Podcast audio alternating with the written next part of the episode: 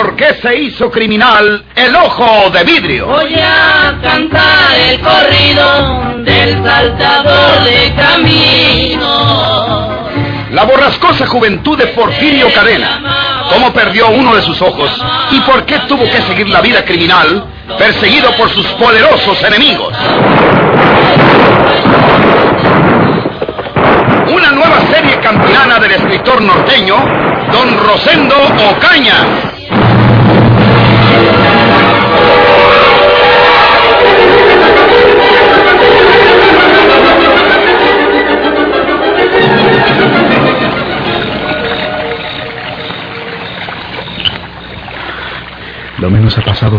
Que llegamos. La caminata fue larga y si yo me fatigué, ese hombre también. Ahora debe estar profundamente dormido.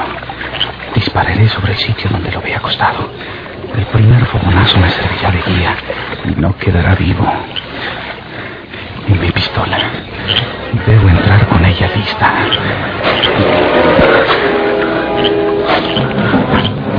Bajo el puente de ferrocarril, el rumor del río y el silencio imponente de la noche, Leopoldo Salinas, empuñando su pistola, llega hasta la puerta entornada de la caseta de la bomba de agua.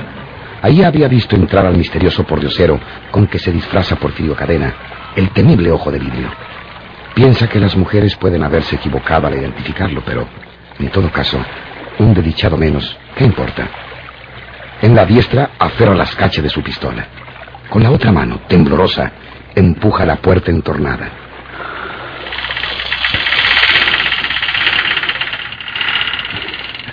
Ahí está. Ahí está dormido en aquel rincón. No puede ser otra cosa lo que se ve ahí.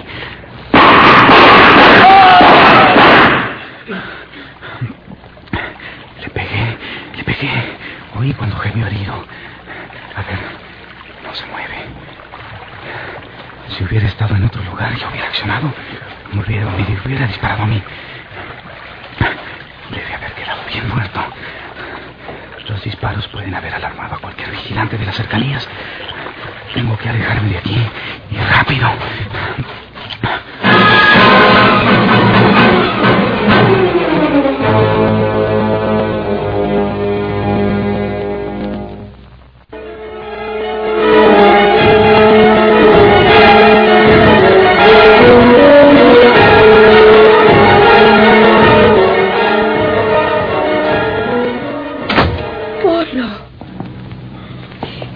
A Dios que vuelves. Sí. ¿Qué pasó? Nada. ¿Quién viene? Debe ser Antonia. ¿Encontraste la pista de ese hombre? Sí. Puedes entrar. ¿Cómo le fue, señor? Bien, creo que bien. ¿Se encontró con el portero? Explícate, Polo. Le di alcance porque caminaba despacio. Tal vez para, para no despertar sospechas. Creo que cruzamos toda la ciudad. Lo seguí hasta que llegamos al río. Él se metió en la caseta que guarda la bomba del agua bajo el puente del ferrocarril hacia el norte. ¿Y luego? Esperé a que se durmiera. ¿A qué otra cosa podía haber entrado ahí? Eh, Esa caseta debe haber sido su guarida por las noches, porque llegó hasta allí como que conocía el camino. Por fin. ¿Qué pasó, señor? Cuando transcurrió algo así como una hora, porque no supe cómo pude soportarle en aquel sitio, comprendiendo que aquel hombre estaría profundamente dormido, me acerqué a la caseta. La puerta estaba entrecerrada solamente. Polo. La empujé y, y rechinó bastante, pero yo llevaba lista mi pistola. Al abrirse la puerta completamente, dejó ver cierta claridad en el interior, o, o al menos eso creo ahora, porque en un rincón de la caseta vi algo que estaba tendido e inmóvil. ¿Qué, qué otra cosa podía ser? Sin vacilar un instante más, hice disparar mi pistola sobre el rincón aquel, y, y estoy seguro que era él, y que le pegué bien, porque oí perfectamente que lanzó un gemido, uno solo. Debo haberlo herido de muerte, porque no volvió a lanzar una queja, ni la más leve. Me estuve ahí, quizá un par de minutos, y luego me alejé corriendo.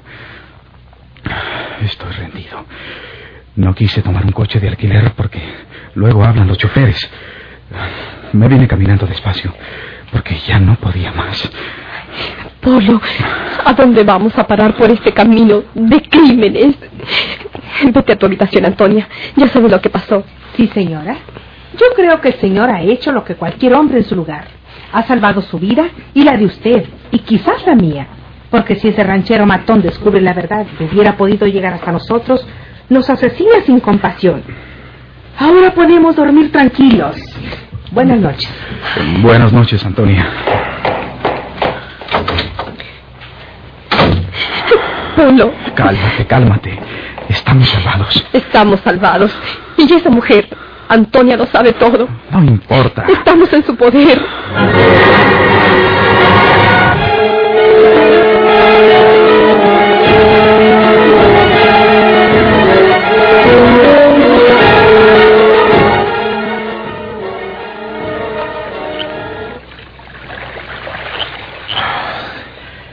Buena suerte me dio tiempo para preparar lo que yo quería. Si se me echa encima luego, luego que entré aquí en la caseta, hubiera tenido que pelear con él hasta que lo matara. Eso no hubiera servido. Primero necesito saber la verdad sobre la muerte de Juana. Si me siguieron y han tratado de matarme, es que tienen delito. Pero eso no es suficiente. Yo quiero saberlo todo antes de hacer nada. Si ellos hicieron sufrir a Juana, yo también les hago sufrir a ellos.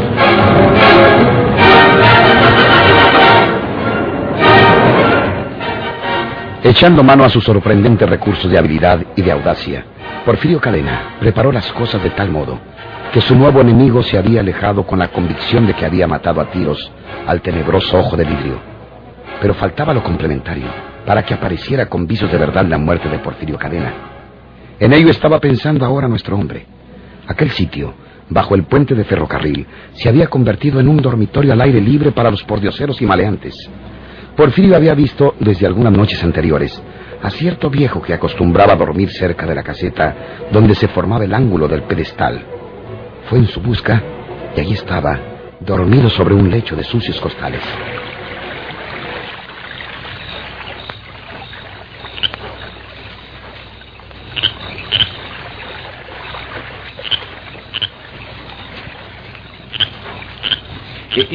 ¿Quién? Eh, soy yo, compañero.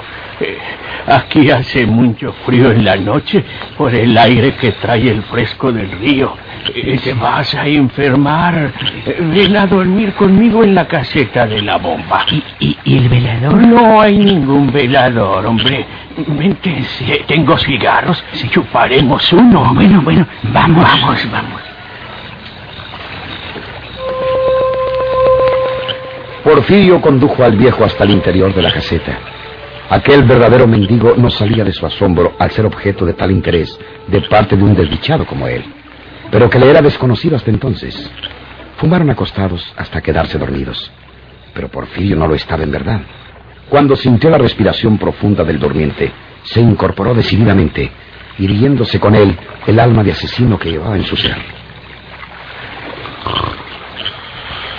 Monda, tú tienes que servirme para que creyan que Porfirio Cadena ha muerto.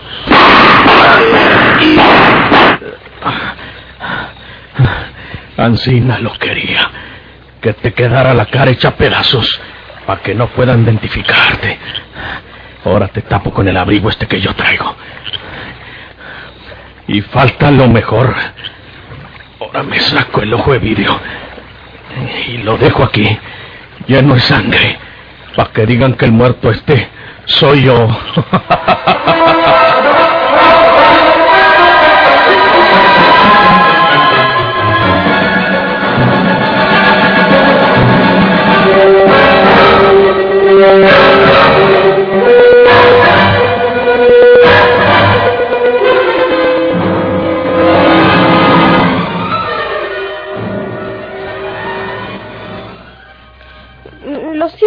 mucho, don Florencio, pero no quiero casarme con Aiden.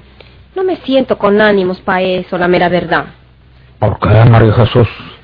No te espero ninguna simpatía. No es eso, don Florencio.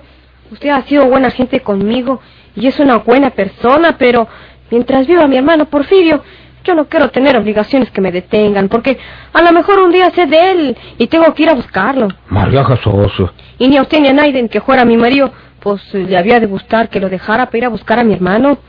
No puedo casarme con usted, señor don Florencio. Bueno, pues... Eh, sea por Dios.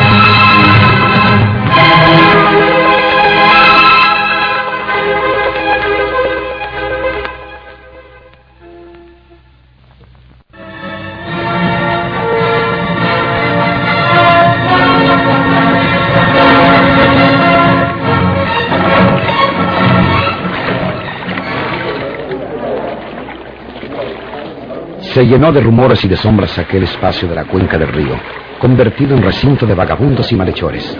Frecuentemente se suscitaban hechos de sangre entre ellos, dejándose oír el disparo o el clamor en la solemnidad de la noche. Jamás eran ellos quienes llamaban a la policía. Lo único que hicieron aquella noche fue abandonar sus improvisados lechos y huir hacia donde no se verían complicados con la tragedia anónima. Jamás tampoco dirían lo que sus ojos vieron en el interior de la caseta de la bomba de agua el cadáver de un mendigo con el rostro destrozado por las balas, y una sombra que huía presurosa por elevación del puente, desvaneciéndose entre las fauces de la oscuridad.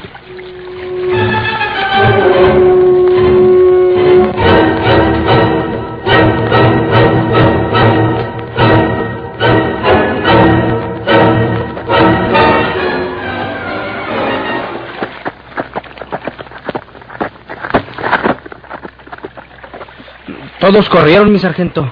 Ya no hay nadie aquí en el río. Como siempre, cometen sus hechorías y se escabullen los condenados. No sé hasta cuándo ordenarán alguna vigilancia nocturna en estos lugares. Esta gente ha convertido en refugio de delincuentes y vagos.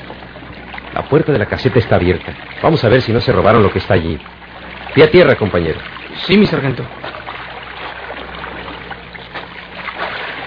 Fueron varios los disparos que oímos, ¿verdad? Sí, mi sargento y partieron de aquí del puente. Esa puerta de la caseta estaba cerrada con candado esta tarde, cuando el cabo Sauceda y yo dimos la vuelta por aquí, mi sargento. Estos desocupados son capaces de haberse llevado cualquier cosa que crean poder ignorar por ahí. Sargento, mire usted, un muerto. Aquí fueron los disparos. Échele la luz de la linterna. mírelo, tiene la cara destrozada.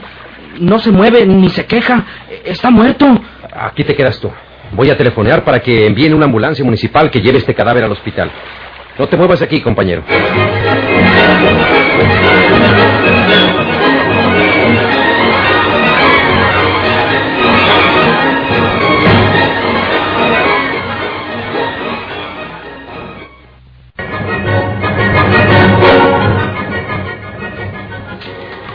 Aquí está la noticia, en la última página.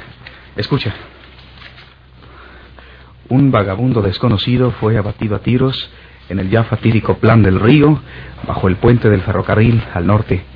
Una ronda que hacía su servicio por la parte oriente de la ciudad escuchó numerosos disparos y acudió al sórdido lugar donde descubrieron el cadáver de un hombre de unos 50 años de edad con todas las características de un vagabundo. Se ignora quién puede haber sido su, su atacante pues para cuando la policía se presentó en aquel sitio, ya los demás ociosos que suelen pernoctar ahí noche a noche habían huido, quizás temerosos de verse complicados en los hechos.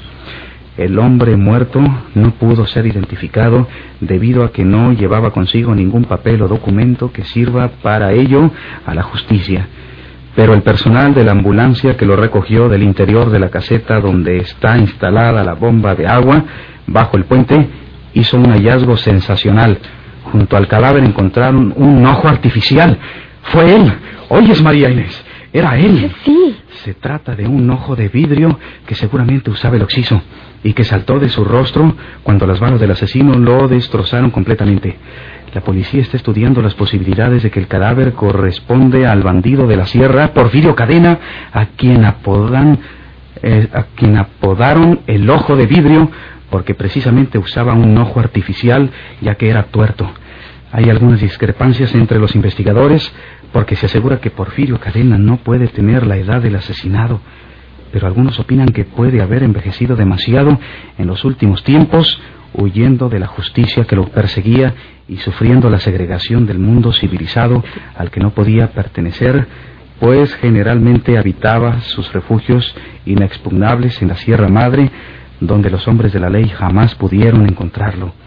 Se estima que es casi seguro que se trate del cadáver de Porfirio Cadena, el tristemente célebre Ojo de Vidrio, que haya sido abatido por alguno de sus enemigos. En la edición de mañana continuaremos nuestra información. Ya tenía el temor de haber cometido una equivocación, que tú estuvieras en un error y que no fuera ese hombre Porfirio Cadena. Ahora me tranquilizo, porque sé bien que se trata de él, que él era. ¿Te tranquiliza después de haber sacrificado a un ser humano? O- oye, querida, Era un indefenso. Lo sacrificaste dormido. Y bueno, fuera que nada más esa hazaña sangrienta hubieras cometido. Ya son tres las ocasiones en que... ¿qué te pasa, mujer? ¿Acaso lo he hecho por placer o porque sea un asesino profesional? ¿No estás viendo que se trata de eliminar a enemigos que de lo contrario nos quitan de en medio a nosotros? No puedo soportarlo. Pues debes hacer un poder, porque si pierdes la cabeza te denuncias a ti misma y nos denuncias a todos. Polo, no puedo evitarlo. Soy una miedosa. Vamos, ya pasó todo. Ese hombre era nuestro más terrible enemigo, pero también nuestro último enemigo. Aniquilado él, ya podremos vivir tranquilos el resto de nuestras vidas. Y Antonia. Antonia, Sí, ella lo sabe todo. Recuerda que nos ha pedido dinero por su silencio. ¿Qué sucederá si ahora nos pide demasiado? entonces... Polo, ¿qué es lo que estás pensando?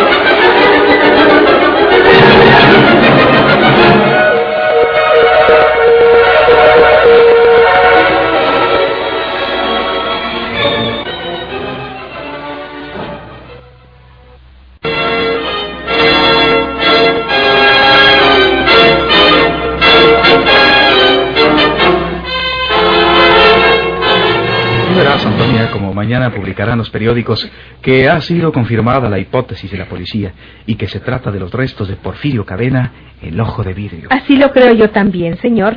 Yo observé de cerca a ese hombre y basada en lo que me había dicho la señora, me fijé bien en su ojo izquierdo. Era un ojo artificial. Lo tenía inmóvil, por más que trataba de disimularlo. lo felicito, señor, porque se deshizo usted de un enemigo terrible, por lo que he sabido de él. Sí, Antonia, todos nos hemos salvado. Lo único peligroso ahora es el miedo de la señora. Usted no debería tener por compañera a una mujer pusilánime, señor. Eh, pues... eh, Usted es valiente. Anoche lo demostró al tomar una determinación de hombres.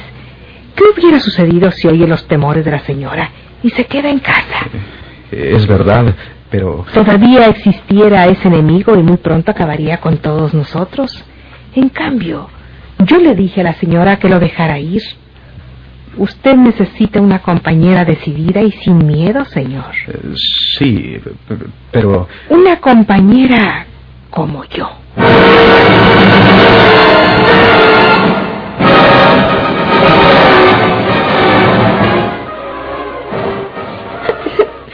Don Florencio, Lo que yo te dije siempre, María Jesús. Porfirio, tu hermano, tenía que acabar en Sina mismo como vivió toda su vida. pero el periódico dice ahí que todavía no están seguros que sea Porfirio, don Florencio. María Jesús, no vayas a creer que por tal de que te cases conmigo, voy a desear la muerte de tu hermano. Pero tú sabes, nosotros sabemos que se trata de él. O verás cómo los periódicos de mañana, o sellan los que nosotros recibimos mañana, van a decir que te ha confirmado que se trata Porfirio. Rob, hermano mío, si es así, don Florencio, yo quiero pedir que me entreguen el cadáver de mi hermano. De eso vengo a hablar contigo, María Jesús. Yo estoy dispuesto a ayudarte. Yo voy contigo a San Luis Potosí para recoger los restos de tu hermano Porfirio. Pero tú eres una mujer sola. Yo no soy nada tuyo, más que un amigo. Un buen amigo. ¿No sería mejor que fuéramos a San Luis ya siendo marido y mujer?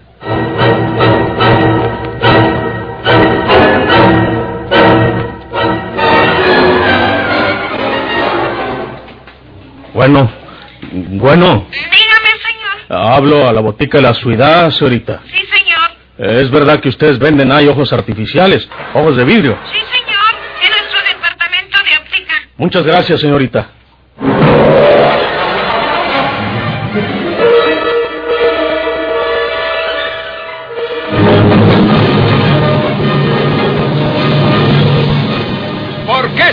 criminal el ojo de vidrio.